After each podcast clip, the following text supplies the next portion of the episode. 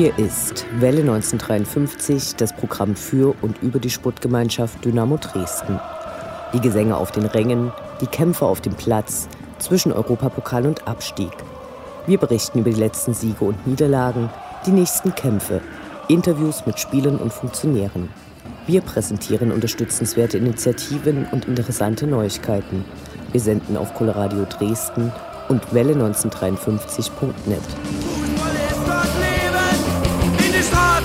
unserer Stadt. Schwarz-Gelb werden unsere Fahnen, wie sie noch keiner gesehen hat. Doch schon lang vor unserer Zeit, da gab es sie schon. Unseren Heimatverein mit langer Tradition. Die letzten beiden Wochen hätten kaum besser laufen können. Im Pokal eine Runde weiter, danach den ersten Sieg der Saison errungen, die Transferperiode ohne weitere Abgänge überstanden. Mit der zweiten Sonderumlage der Fans wurden nun die Anteile von Michael Kölmel an den Fernsehrechten zurückgekauft, die dann ab der nächsten Saison komplett an Dynamo gehen. Die gute Stimmung wurde nur durch den medial skandalisierten Ochsenkopf getrübt, über den auch international berichtet, der aber während des Spiels nicht wahrgenommen wurde. Eine Stellungnahme wollte der DFB trotzdem. Irgendeine Strafe wird es sicher geben. Außerdem sorgte ein kurzfristig angesetztes und vor allem nicht öffentliches Testspiel gegen Wolfsburg für Unmut unter den Fans. Hier ist die 44. Ausgabe von Welle 1953. Mein Name ist Anne Vidal. Sportfrei.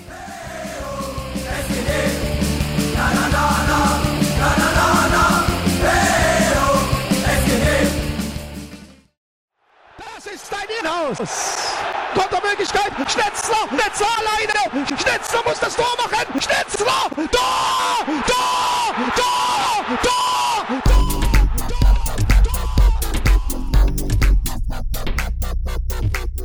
Der Blick zurück. Was ist passiert? Was war großartig? Was hätte nicht geschehen dürfen? Infos zu den absolvierten Liga- und Pokalspielen.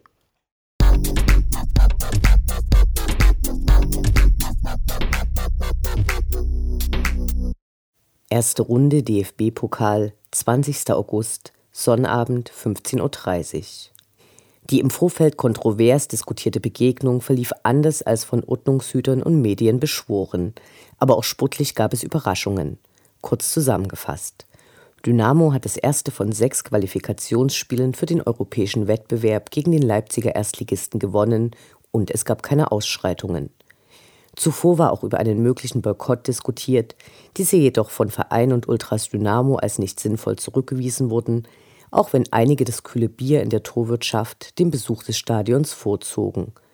Stattdessen, mit der Ankunft in der Bundesliga, boykottiert RB Leipzig erstmal sich selbst. Zum Saisonstart brachte Coca-Cola viele Millionen Flaschen und Dosen mit den Logos der Erstligavereine in den Handel. Aber ein Verein fehlt. RB Leipzig. Die Roten Bullen halten es nicht aus, von Coca-Cola benutzt zu werden. Zurück zum Pokaltag. Das Motto lautete alle in Gelb und die meisten hatten sich daran gehalten. Für alle anderen gab es an den Eingängen schlichte gelbe T-Shirts mit Dynamo-Stencil, die gegen eine kleine Spende verteilt wurden. Und so war das Stadion nahezu komplett klar gelb. Einige hatten mit ihren T-Shirts Probleme. Die Polizei hatte wohl wegen ihres Überaufgebotes und den fehlenden Problemen Langeweile und Zeit beleidigt zu sein. Und zwar vom Aufdruck Bullenschweine und einer kleinen Abkürzung der klassischen Kneipenbestellung 8 Cola, 8 Bier. Hier wurde angeblich eine Ordnungswidrigkeit festgestellt, aber inwieweit eine nicht existente Tierform strafwürdig ist, bleibt abzuwarten. Auch wenn das Bundesverfassungsgericht schon entschieden hatte, dass die Buchstabenpermutation bei Fußballspielen nicht strafbar ist, versuchen kann man es ja mal. Zum Glück wurde, wenn auch lange nach Spielabpfiff, noch ein Eklat gefunden, der den für Dynamo und die erwarteten Ausschreitungen reservierten Platz noch füllen konnte. Ein abgetrennter Bullenkopf war auf einigen Fotos zu sehen, je nach berichtendem Medium verpixelt oder, wie beispielsweise in der englischen Sun, in harter Realität. Dabei gibt es viele Ungereimtheiten, die Platz für Fragen geben. Wie kam der Schädel ins Stadion? Wurde er geworfen oder fiel er herunter? Passierte das Ganze während des Spiels? Obwohl der Kopf weder im Spielbericht noch im Polizeibericht auftauchte, musste Dynamo nun auch beim DFB dazu Stellung beziehen. Blöde kann man das Zeigen von Tierkadaverteilen zwar finden, den Skandal können wir jedoch nicht nachvollziehen. So sieht das eben aus, was von Rindern übrig bleibt, wenn der Rest schon industriell verarbeitet wurde. Zumindest für alle, die Fleisch essen, kann das als, wenn auch unfreiwillige Weiterbildung gesehen werden, zumal es bei der Aktion keine Verletzten gab. Eine Nachstellung aus Pappmaché hätte es auch getan. Die gewollte Provokation verfehlte während des ganzen Spiels den Adressaten. Maximal die kleinen Scheißhausfliegen bemerkten sie. Also eine ganz andere Nummer als nach dem Wechsel Luis Figos von Barcelona zu Real Madrid Flaschen, Billardkugeln und ein Schweinekopf aufs Spielfeld flogen. In Mailand wurde mal eine Vespa vom Oberrang geschmissen. Egal. Wenn es keine Probleme gibt, werden sie eben gefunden. Gespannt sind wir natürlich auf die Strafe für die SGD, für die ja gerade eine Bewährungsstrafe mit Ausschluss des K-Blocks in einem zukünftigen Spiel gilt. Vor allem im Hinblick auf andere Vereine, die bei der ersten Pokalrunde ausgiebige Pyroshows zeigten und wo es bei Magdeburg gegen Eintracht Frankfurt gar eine Spielunterbrechung und Pyrowürfe auf Zuschauer gab. Zurück zum Geschehen auf dem Dresdner Rasen. Cheftrainer Uwe Neuhaus überraschte mit Aufstellung und Taktik. Hendrik Starostzig, Manuel Konrad und Stefan Kutschke waren zu Beginn gesetzt. Los ging es in einer ungewohnten 5-4-1-Formation. Leider gelang Leipzig nach einer Viertelstunde der Führungstreffer. Kurz vor dem Halbzeitpfiff wurde auf einen von vielen als ungerecht empfundenen Elfmeter entschieden. Dynamo lag nun zwei Tore zurück. Zu Beginn der zweiten Halbzeit gab es dann die angekündigten Proteste mit einer unglaublichen Menge an Protestbannern, deren Aufschriften zwischen Traditionsbeschwörung, Abneigung gegen Brause bis hin zu geschmackloseren Beleidigungen reichten. Selbst von der Pressetribüne baumelte eine Fahne. Vor der Südtribüne hing der zweite Teil des Romantitels Gottes Werk und Teufels Beitrag, während der erste vom K-Block gezeigt wurde. Für Hendrik Starossi kam nächste Schere und auch die Formation wurde geändert. Marvin Stefaniak wurde an der Strafraumgrenze gefault. Nun gab es, fast wie eine Entschuldigung für den ersten Elfer, den Strafstoß für Dynamo. Stefan Kutschke verwandelte sicher und Dynamo war wieder da. Nun hielt es kaum jemand auf den Sitzen, bis auf den Gästeblock wollten alle den Ausgleich und bekamen ihn. Nach Vorlage von Marco Hartmann verwandelte erneut Stefan Kutschke. Der jubelte vor dem Gästeblock, während er immer wieder auf das Dynamo-Logo auf seinem Trikot zeigte. Wenig überraschend wurde er daraufhin von den Gästen geschmäht, für die er bis dahin als deren Aufstiegsheld erinnert worden war. Der Respekt, den Stefan Kutschke nach dem Spiel von den Fans seines alten Vereins einforderte, nun ja.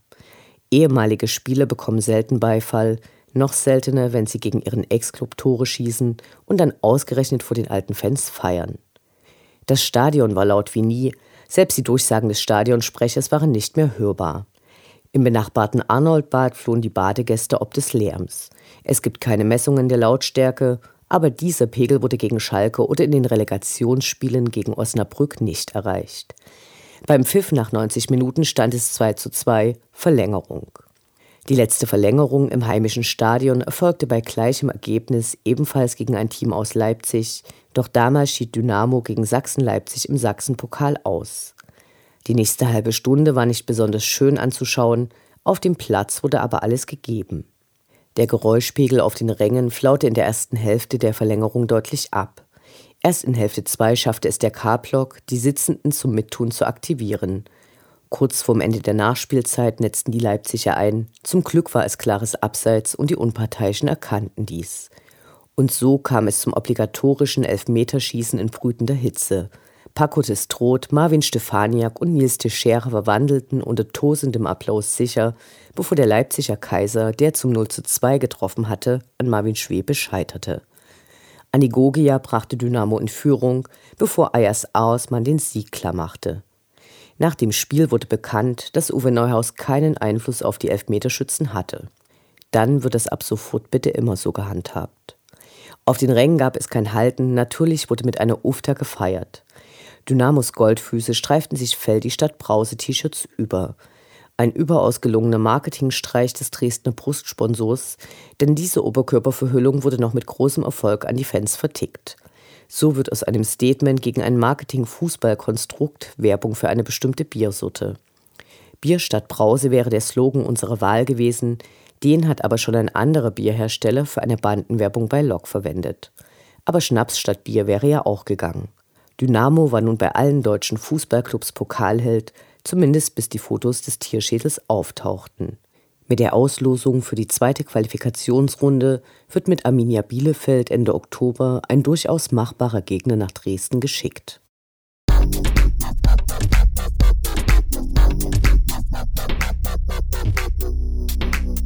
Dritter Spieltag, 28. August, Sonntag 13.30 Uhr, die SGD gegen FC St. Pauli. Zurück im Ligaalltag. Während der letzten Pokalteilnahme in der Saison 2014-15 hatten die Goldfüße in den darauffolgenden Spielen zweimal verloren und einmal unentschieden gespielt. Dazu kam, dass St. Pauli als Letzte der zweiten Liga endlich punkten wollte. Die Vorzeichen waren also nicht die besten, aber Dynamos Mannschaft enttäuschte nicht. Der erste Sieg der Saison wurde eingefahren und ein Gegentor gab es auch nicht. Die Mannschaftsaufstellung wurde ebenfalls dem Ligabetrieb angepasst. Und so standen wieder Nils Teixeira, Lumpi Lampertz und Paco Testroth in der Startelf. Bei krasser Dämse zeigten die Goldfüße von Anfang an ein hohes Tempo und schon nach sieben Minuten netzte Lumpi Lampertz nach wunderschöner Flanke von Nils Teixeira zur frühen Führung ein. Ganz stark. Überraschenderweise steht nun der älteste Spieler mit zwei Toren an der Spitze der Dresdner Saison-Tortabelle. Ayas Aosmann, Stefan Kutschke und Paco Testroth haben zwar auch zwei geschossen, da war aber jeweils ein Elfmeter dabei. Dies schraubt die Hoffnungen für die nächsten Spiele ganz schön weit nach oben. Fast hätte Marco Hartmann den Sieg gefährdet, als er beim Versuch zu klären die untere Latte des eigenen Tores anschoss. Hier zeigte Marvin Schweber eine ganz starke Parade. Stark verzögert setzte der Herzschlag der einheimischen Fans wieder ein. Dynamo erspielte sich weitere Chancen, allein der Vorsprung konnte nicht ausgebaut werden. Die Zweikämpfe waren ziemlich robust, Schiedsrichter Manuel Gräfe ließ so ungefähr alles zu. Ein bisschen zu viel des Laissez-faire. Mit ihm machte Dynamo bisher auch nicht die besten Erfahrungen. In 15 Spielen unter seiner Leitung ging die SGD nur viermal als Sieger vom Platz. Der Gästeblock war gut gefüllt, allerdings hatten die Nürnberger mehr Fans nach Dresden gebracht. Es gab keine besonderen Aktionen wie Choreos oder den Einsatz neuer Musikinstrumente im K-Block, aber es war ordentlich laut, wenn auch nicht so brachial wie bei den letzten Spielen.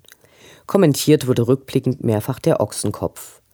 Bullenkopf im Innenraum, da bleibt einem glatt die Bratwurst im Halse stecken.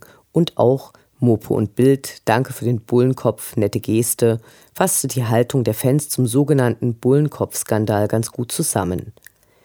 Zu Beginn der zweiten Halbzeit wurde die Partie aus Dresdner Sicht zunächst unansehnlicher.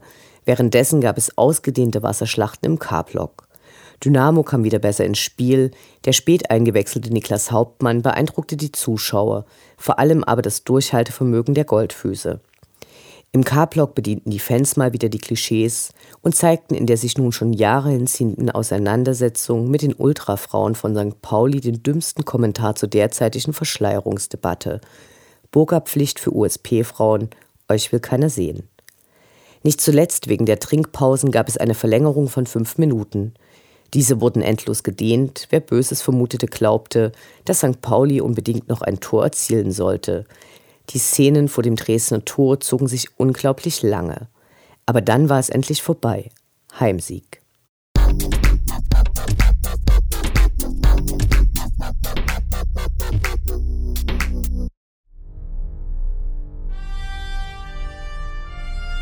Unendlich sind die Weiten des Universums der Sputtgemeinschaft Dynamo Dresden. Alles rund um die SGD.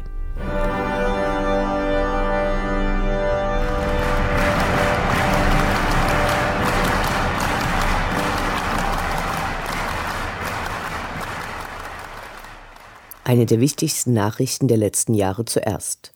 Der Schlusspunkt des Kölmel-Kapitels, welches immerhin den Zeitraum von 17 Jahren also fast ein Drittel der bisherigen Vereinsgeschichte dauerte, steht nun fest. Ab dem 1. Juli 2017 liegen die Fernsehrechte wieder komplett beim Verein. Michael Kölmel hat am letzten Montag die letzte Rate für die Anteile an der gemeinsamen Sportwerbe GmbH von Dynamo erhalten. Auch die noch offenen Zinsen wurden beglichen. Bezahlt wurde der Anteil mit der zweiten Sonderumlage der Mitglieder. In dieser Saison müssen noch 10 Prozent der Fernseheinnahmen, die abhängig von der Platzierung ungefähr eine halbe Million ausmachen, abgeführt werden. Schuldenfrei war Dynamo bereits seit Ende März. Damals hatte die SGD die letzten ausstehenden Schulden an Herrn Kölmel zurückgezahlt. Ohne die Fans und deren zahlreiche Initiativen wäre diese Entschuldung wohl nie oder nur sehr viel später erfolgt. Andere Vereine, die von Michael Kölmel in schwierigen Zeiten unterstützt wurden, entgingen der Rückzahlung durch Insolvenzen oder Entschuldungen. Erinnert und gedankt sei hier an den vorletzten kaufmännischen Geschäftsführer der SGD, Robert Schäfer, in dessen Zeit die Verhandlungen mit Michael Kölmel entscheidend vorangetrieben und die Schulden vollständig zurückgezahlt wurden.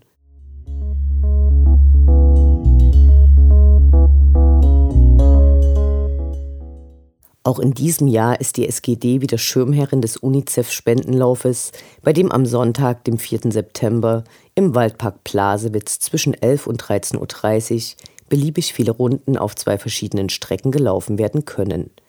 Dabei suchen sich die Läufer im Vorfeld Sponsoren, die für jede gelaufene Runde einen bestimmten Geldbetrag spenden. Im letzten Jahr kamen so über 13.000 Euro zusammen. Auch Schulen und Vereine sind als Läufergruppen zugelassen. Mit dem erlaufenden Geld sollen Kindergartenkisten für Flüchtlingskinder in Krisenregionen finanziert werden. UNICEF will damit Kindern in Flüchtlingslagern und Notunterkünften helfen, ihre traumatischen Erlebnisse zu verarbeiten. Für die Teilnehmer gibt es außerdem Sachpreise, natürlich auch von der SGD.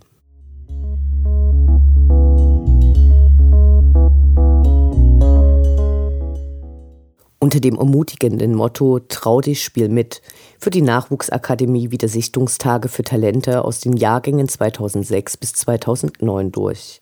Es gibt insgesamt sechs Termine in Dresden, Radebeul und Freital. Dabei ist es egal, ob die Jungs schon bei einem Verein spielen oder noch vereinslos sind. Mit den Sichtungstagen werden auch die Partnervereine bei der Entdeckung von Talenten unterstützt.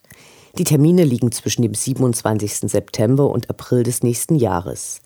Weitere Informationen sowie Anmeldeformulare finden sich auf der Dynamo-Seite.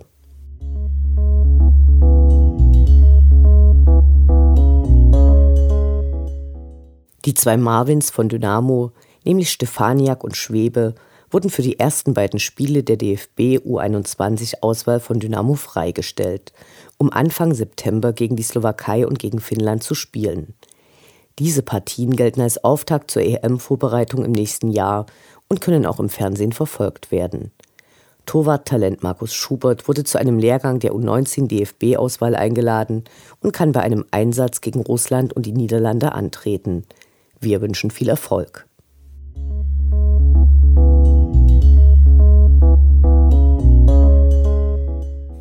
Am nächsten Mittwoch, dem 7. September, gibt es 19 Uhr im Stadion einen Mitgliederstammtisch. Hatte es im letzten Jahr noch eine große Vorstellungsparty anlässlich der Saisoneröffnung und der Bekanntgabe des Saisonziels Aufstieg gegeben, fielen diese Happenings dieses Jahr alle flach. Nun gibt es also die Gelegenheit, zumindest für die Mitglieder, die Neuverpflichtungen des Sommers genauer zu begutachten und eigene Fragen zu stellen. Welchen Unterhaltungswert das Ganze haben wird, hängt also nicht nur von der Moderation unseres Präsidenten Andreas Ritter, sondern auch von den Besuchern ab. Vielleicht fällt es uns dann leichter, uns in der Schwemme der Vornamen, die mit Ma beginnen, zurechtzufinden. Marcel, Manuel, Marvin, Mark, okay, den Marco kennen wir schon.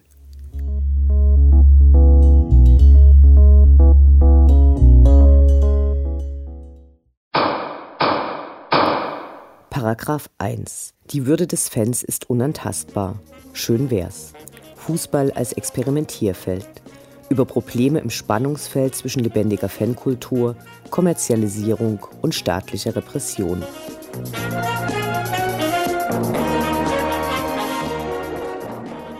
Äußerst unschön das Werbeverhalten des Brustsponsors beim Spiel gegen St. Pauli.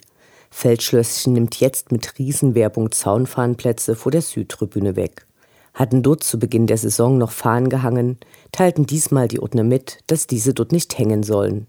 Hierzu hatte Capolemi beim Mitgliederstammtisch im Sommer den kaufmännischen Geschäftsführer Michael Brunn gefragt, konkret, ob durch neue Werbung Zaunfahnenplätze wegfallen.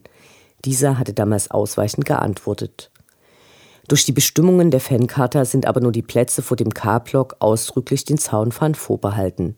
Im Bereich Westtribüne wird darauf geachtet, dass bei einer Vermarktung Zaunfahnen an der Stadionmauer zum Innenraum weiterhin hängen bleiben können.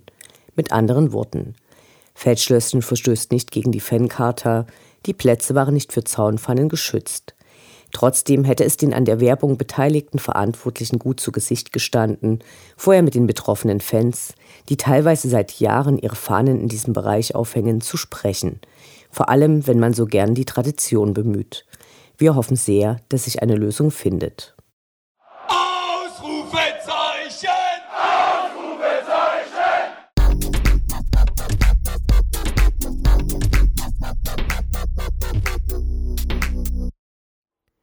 Der Blick nach vorn. Die nächsten Spiele, die nächsten Termine. Hoffnung und Zuversicht. Niederlage oder Ufter.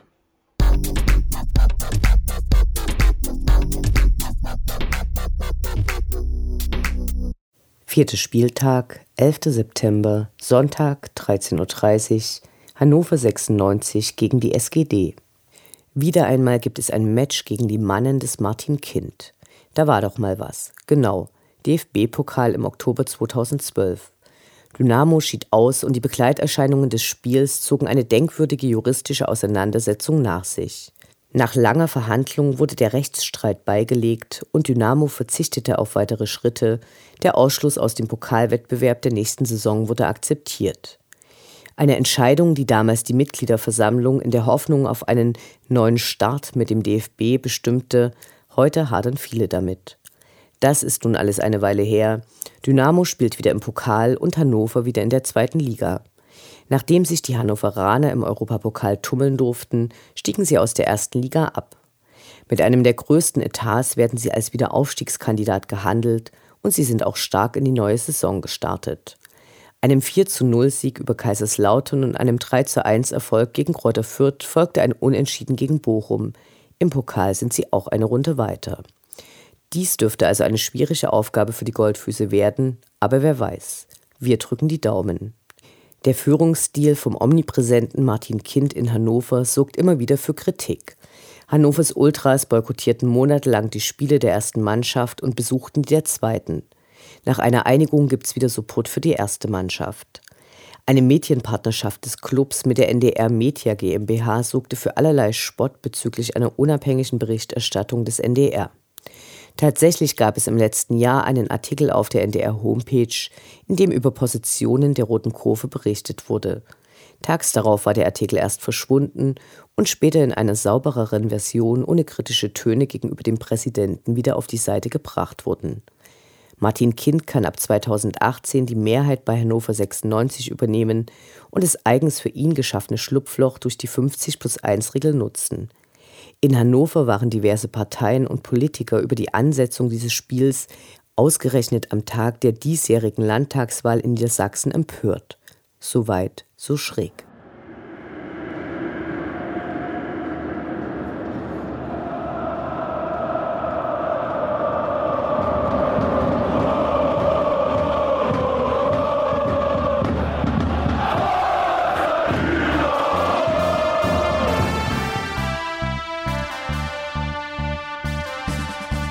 Das war Welle 1953, das Programm für und über die Sportgemeinschaft Dynamo Dresden.